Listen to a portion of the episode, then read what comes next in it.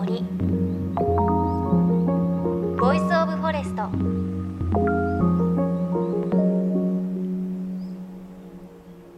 おはようございます。高橋万里恵です。さあ12月に入っても季節外れの暖かさが続いている地域多くなっていますね。なんかちょっと季節を勘違いしてあのセミが鳴いていたなんて話も聞きますが我が家の植物もちょっと勘違いをしているのかなっていうのがあって春頃に咲く陣長毛っていうお花ありますよね。ちょっと白とかピンクでちっちゃいお花が咲いていい香りがするお花なんですがだいたいまあうちで言うと3月の終わりぐらい桜が開花するちょっと前ぐらいにこういい香りがしてきてあ春なんだなっていう感じがするお花なんですがいや11月の下旬頃ですよね。あのうちでこうちょっと掃除をしていたら陣長毛の香りがしてきてん？あれ？この香りって春じゃないかな？と思ってちょっとお庭に出てみたら陣長毛のつぼみがふっくらとピンク色に膨らんでいてもうね12月も暖かい日が続いたら咲いちゃうんじゃないかなっていう感じがしています。あとあのよく行くお散歩の道で桜並木があるんですけれどそこの桜ソメイヨシノなんですけれど何輪か桜が 開花していてそれも一本の木ではなくて何本も咲いていてやっぱり温暖化すごく進んでるんだなっていうことをねまざまざと感じてちょっと怖いなっていう感じがしました。どうでしょう？今年は皆さんの住んでいるね地域の周りでもちょっと季節外れの自然現象が起きているようなんてこともあるのではないでしょうか。さあ JFN38 局を結んでお送りします。命の森 Voice of Forest。今週は先週に引き続きアメリカミシガン州出身で広島在住の詩人アーサー・ビナードさんのお話です。ビナードさんが先日発表した絵本私の森に。雪深い新潟県十日町の森を舞台にした一匹のメスのマムシが主人公の物語です。今日はこのマムシというちょっと怖い蛇の知られざるすごい能力のお話です。マムシがねこの絵本ではあの交尾する場面がある、うんはい、回想シーンですよねその去年の夏、うん、森の奥で彼に出会った。夕焼け空の下で尻尾と尻尾が触れ合って結ばれた。ムスムスムス。ムスムスムス。一晩中って。ちょっとね色っぽすぎるかなと思いながら作ってたんですけど、うん、この結ばれた時にオスのその精子がこの主人公のメスの体内に入るんですね。でまあその辺りは人間も一緒ですよね。そのでそれで妊娠するかしないかみたいなところでしょ。うんはい、ところがマムシって違うんですよ。あのこれで出会ってでムスムスムスと結ばれて、うん、男の精子がその女性の体に入ったらメスのマムシはそれをあの自分専用の体内に備わってる精子バンクに入れる、はい、それでしばらく生活が安定するかとかまあ冬を越して。あ妊娠はせずしないしない。あの受精卵にしないで精子を取っておく取っておく、うん、取っておくこうスペースがある、はいはい、保存できるんです。でそれを取っておいてまあ冬越して生活が安定していれば妊娠する、はい、でもちょっと無理だ。もうこの辺はもう食料も足りないし、うん、妊娠は厳しいなと思ったらその取っておいて翌年妊娠すせる。あの最長記録僕らが知ってるデータで4年以上取っておいてすごいですね。記録があるんですね。だからこんなことできたらいや人間も助かるよね。ねって思う方もね。あこの男いいなでも今ちょっと仕事もいろいろ大変、うん、でももらっちゃうかって言ってこうもらって取っておけば翌年とか。うわマムシはそれをやってるわけですね。やってる。でそんなことやってるって知らないわけ僕あの。この本ヘビ全部がそうってことじゃないですもんね。あのヘビの種類によって僕のふるさとの、うん、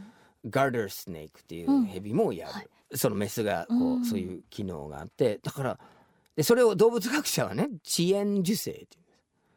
電車の遅延ですよね。そうそうあの 電車が遅れるように、でも遅れるっていうか遅らせるっていうか、うんはい、その別に証明書をもらって会社に行かなきゃいけないっていうことはないんだけど、えー、そのそういうことが自分の妊娠と自分の生活、うん、自分の子育てできるかどうかっていうのも組み合わせて、まあ体の何かが判断してるか脳みそで決めてるかって議論はあるけど明らかに選択肢がある。でそれはね僕らが持ってないこう離れ技って言っていいぐらいすごい才能命の、そのそうですね。命を作り出す才能としてあってでそんなことを一切気づかずに知らずに僕はマムシが好きだないいなと思ってて絵本を作り始めて田島さんと掘り下げてそれでいろんな調べてたらえー、っていうもうびっくり。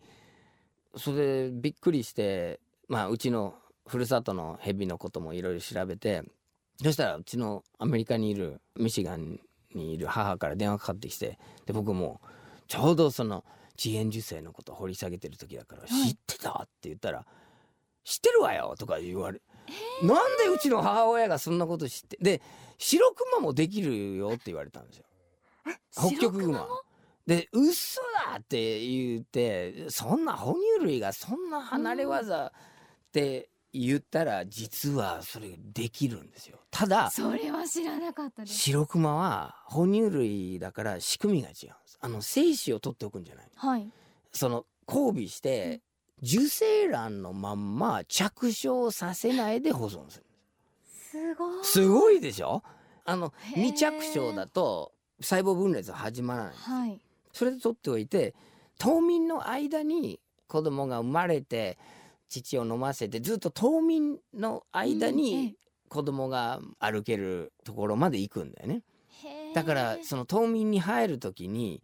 子育てまで成し遂げるだけの体力と体脂肪と栄養がないと子供だけじゃなくて母親も犠牲になるからだから体はもうそこで判断するわけ。この冬眠冬眠に入る時にできるっていう時は着床させる。でできないかもしれないっていう時は未着床のまんま。でそれを 白熊がやってるってもう何にも知らない。そしてお母さんがすごいですね。そううちのだからうちの母は なんかね北極熊マニアだしすごい。でそういうことをこう知らないで自分が森に入ってマムシを、まあ、踏みそうになったりまあみんな知ってるかもしれないけどその卵を産むんじゃないんですよ。うんうん、ヘビってよく卵を産んでそれで。っていうイメージですけどね。だけどマムシはその卵を体内で返して子供がちょっとこう成長してで一人歩きできる時に産むんです。へえじゃあお腹の中でそある程度育って。育ってで生きたヘビが出てくるんですよ。おおすごい。だからここの絵本の一番の山場はその出産、うん、交尾してそれでこうまんまんまんまんまんまんと体内で膨らんでそのパンパンになってる感覚に読者がなって、うん、それで「うん荒れる」ってシュルシュルって出ていくんですね。まあこの絵本では3匹なんですけどね、自然界ではもっと345の時もあるし10匹ぐらい出てくる時もあるらしい。だからこの絵本を読んでマムシへの考え方が本当に変わるっていうかこんなこうすごい離れ技を持ってるんだっていうね、うん、感じもしましたけれどえビンナードさんがそのヘビに見せられたっていうのはやっぱりミシガンふるさとの森とかですか、うん、そうですね。あのそのミシガンにもマムシと親戚関係にあるそのガラガラヘビがいてやっぱりこう森に入る時噛まれたら大変でそういうことを考えるとやっぱり噛まれないように気をつけようって。でそれがすごくいいことなんですよ。あの気をつけるようになるでしょ？気をつけるって、つまり足元をよく見て誰がいるかなっていつもこう考えながら進んでいく。そうすると何が起きるかっていうとあ網笠岳あのキノコがあったとか、あ、アメリカもそのシダの、うん、わらびみたいなのがあるんだけど、はい。はい、あ出てきたとか山嵐の峠があるとか。あと山嵐ってよく鹿はねみんな角を落とすでしょ？その、はい、鹿は毎年生え替えるんだけど、うん。はい、鹿の角が見つかんないんだよその。あれだけいっぱい落としてるのになんで見つかんないかっていうと、はい、山嵐の好物なんでね。ガリガリガリガリガリ食っちゃうんですかだけど山嵐が見つける前に見つけるとその素晴らしい角がそれでまあいろんなもの作れるし角って本当にいいんだよね。あの子供にとっては欲しい。でも見つからない、うん、でもガラガラヘビに気をつけながら入ってるとあああったっていうのは見つかるから。だから僕はミシガンでいろんな森の恵みを見つけてきたんだけど、うん、それがガラガラヘビのおかげなそうかだから何かにこう気をつけながら森を散策することで気づいたことがたくさんある。だからそれをねこう心配とか恐怖みたいにこう、えー、捉えるとマイナスイメージだけど、本当はすごく大きなプラス。でだからおっかないやつがいるって実はいいことなんです。あの緊張感が生まれる、はいはい、だって探検だからね森に入る時は、ねうん、どんな森でもやっぱり僕らは気づかないものがあるし、うん森に入ってあなんか誰もいないなと思ってるのは観察力が足りないだけであって、えーえー、いるんだよね誰か。だけどそのね僕らが入る時はもうああ入ってきたってみんなこう隠れるしだからその誰かいるっていうのはこう常に意識して入る方が僕は面白いと本当そうですよね。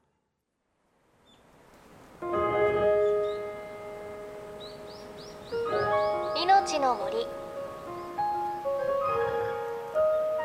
ボイスオブフォレスト「